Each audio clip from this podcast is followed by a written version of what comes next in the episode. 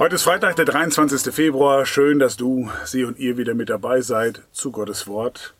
Ich wünsche dir und euch und Ihnen ein offenes Herz, offenen Verstand, offene Ohren, dass Sie und ihr und du merkst, was Gott dir sagen möchte. Psalm 22, Vers 2. Berühmt, bekannt und in eine ganz spe spezielle Situation hineingesprochen, die du vielleicht kennst. Dort steht, mein Gott, mein Gott, warum hast du mich verlassen? Ich schreie, aber meine Hilfe ist ferne.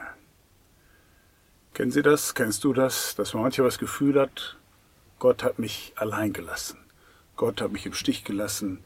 Gott hat mich verlassen. Er hat mir den Rücken zugewandt. Ich fühle mich alleine. Aber der Vers sagt ja ganz am Anfang, es ist mein Gott. Ich habe eine Beziehung mit ihm. Ich habe was mit ihm erlebt. Und man kann ja nur verlassen werden, wenn man vorher eine enge Beziehung hatte. Hier fühlt es sich so an. Mein Gott, mein Gott, warum hast du mich verlassen? Ich schreie, aber meine Hilfe ist ferne. Schon mal so richtig geschrien in der Not, etwas gehabt im Leben, was einem wirklich fertig gemacht hat, und dann sich an Gott gewandt. Meiner Erfahrung nach meldet sich Gott dann. Neulich erst telefoniert mit Mike und er sagte, Rocker, Schläger, Typ, zwei Meter acht. Und eines Tages kippt er im Garten um und in seiner Not betet er zu Gott. Und Gott hat geantwortet. Das ist eben das Geheimnis, wenn man sich in der Not, in der tiefsten Angst, in der tiefsten Dunkelheit traut, sich an Gott zu wenden und sich nicht zu schade dafür ist. Mancher könnte denken, ich habe in guten Zeiten keinen Kontakt zu Gott gepflegt und habe ich überhaupt nicht die Erlaubnis, in schlechten Zeiten, in der Not, zu Gott zu beten. Aber es ist genau dann, wenn Gott deine Gebete erhört. Nutze die Not. Auch wenn du vielleicht sauer bist auf Gott, weil du denkst, warum hat er mich da reingepackt, warum hat er mich verlassen, nimm Kontakt auf mit Gott. Nicht vergessen, Psalm 22 ist ein Gebet. Das ist nur der Anfang der Kontaktaufnahme. Du müsst den Psalm mal lesen. Danach merkt man, da ist wieder eine Beziehung, weil dieser Mensch in diesem Gefühl der Verlassenheit trotzdem gebetet hat, trotzdem mit Gott geredet hat. Das heißt doch, er hat ihn nicht verlassen. Er ist trotzdem da. Und ich weiß es, sonst würde ich ja nicht zu ihm beten, wenn Gott nicht mehr da ist dann brauche ich keinen Kontakt mit ihm aufnehmen. Aber dieser Mensch weiß, der diesen Psalm geschrieben hat, er ist noch da und ich rufe und schreie, auch wenn ich das Gefühl habe, er ist weg und seine Hilfe ist ferne. Gott ist da und er will helfen. Immer in der Not. Ich kann er so ans Herz legen. Immer in der Not, egal was seine Gefühlswelt sagt, egal wie sehr du am Boden liegst und wie sehr du am Ende bist das ist die Chance für dich, Kontakt aufzunehmen. Auch wenn du Gott anschimpfst und wütend bist, sag es Gott, bitte um Hilfe. Dann wirst du Gott erleben. Wenn man dann sowieso sagt, mache ich nicht, wird Gott nicht wirken. Aber wenn ich dann trotzdem Kontakt aufnehme, dann wird Gott seine Größe zeigen und sich beweisen. Mike, von dem ich erzählt habe, hat dadurch zum Glauben gefunden. Vielleicht schaust du zu. Hast ja gesagt, du schaust jeden Tag. Finde ich ziemlich genial. Ähm, klasse. Wenn du mal in Langenhagen bist, hast ja gesagt, im Mai kommst vorbei und erzählst genau die Geschichte, wie du Jesus erlebt hast und Gott in der Not. Und zeigst anderen dadurch eben, dass es wirklich geht. Gebete in der Not erhört Gott und führt dich dann raus aus der Not.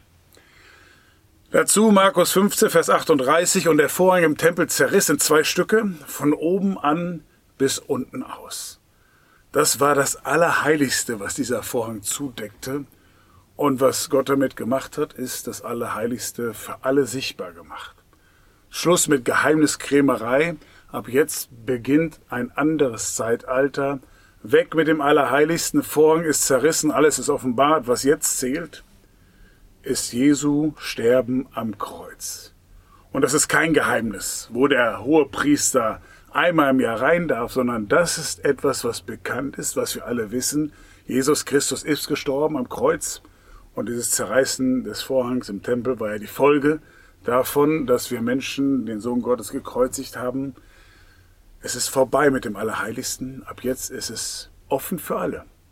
Wer zu Jesus kommt und um Vergebung bittet und Jesus am Kreuz, den Gekreuzigten, bittet, seine Sünden zu vergeben und Versöhnung zu schaffen zwischen ihm und, und, und Gott, der kriegt sie. Egal wer du bist, wo du bist, du kriegst sie. Einziges wichtigstes, wichtiger Bestandteil ist Jesus Christus. Ohne Jesus Christus läuft nichts. Wieso? Weil nur er für dich am Kreuz gestorben ist. Niemand anderes. Weder Buddha, noch Mohammed, noch irgendein anderer Mensch hat für dich sein Leben gelassen am Kreuz, hat geblutet für dich. Und es gibt auch keinen anderen Namen, den Gott genannt hat. Gott ist der, der diesen Weg bestimmt, nicht ich sondern Gott hat das festgelegt. Wenn wir, wenn du und ich Jesus anrufen, stehen wir clean da vor Gott. Weiße Weste, Sünden vergeben, Schuld bezahlt und wir können zu Gott kommen. Ohne Angst zu haben zu sterben. Weil wir bestehen können, weil wir ohne Sünde, ohne Schuld sind. Nicht, weil wir so toll sind, sondern weil Jesus so toll ist. Weil er gestorben ist, haben wir diesen Weg. Und deswegen ist und bleibt Jesus der einzige Weg die einzige Wahrheit und das Leben, was Gott dir schenken möchte. Vorhang im Tempel ist zerrissen, von oben bis unten aus.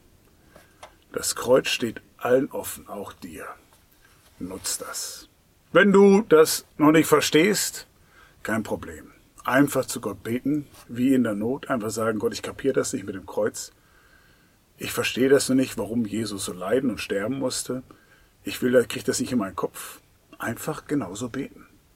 Gott, hilf mir, das zu verstehen. Öffne mein Herz, öffne meine Augen, öffne meinen Verstand, damit ich verstehe, was du mir durch Jesus Christus anbietest und sagen möchtest. Zeig mir den Weg. Und verspreche dir, Gott wird dir dein Herz öffnen. Wenn du so bittest und Jesus Christus kennenlernen möchtest, dann wird er es dir zeigen, dass Jesus der Weg, die Wahrheit und das Leben ist. Ich wünsche Gottes Segen dass du Jesus Christus auf den Thron deines Herzens, deiner Seele setzt, deines Lebens und dadurch Leben bekommst und gerettet wirst, versöhnt bist mit Gott. Gottes Segen nochmal. Tschüss und auf Wiedersehen. Amen.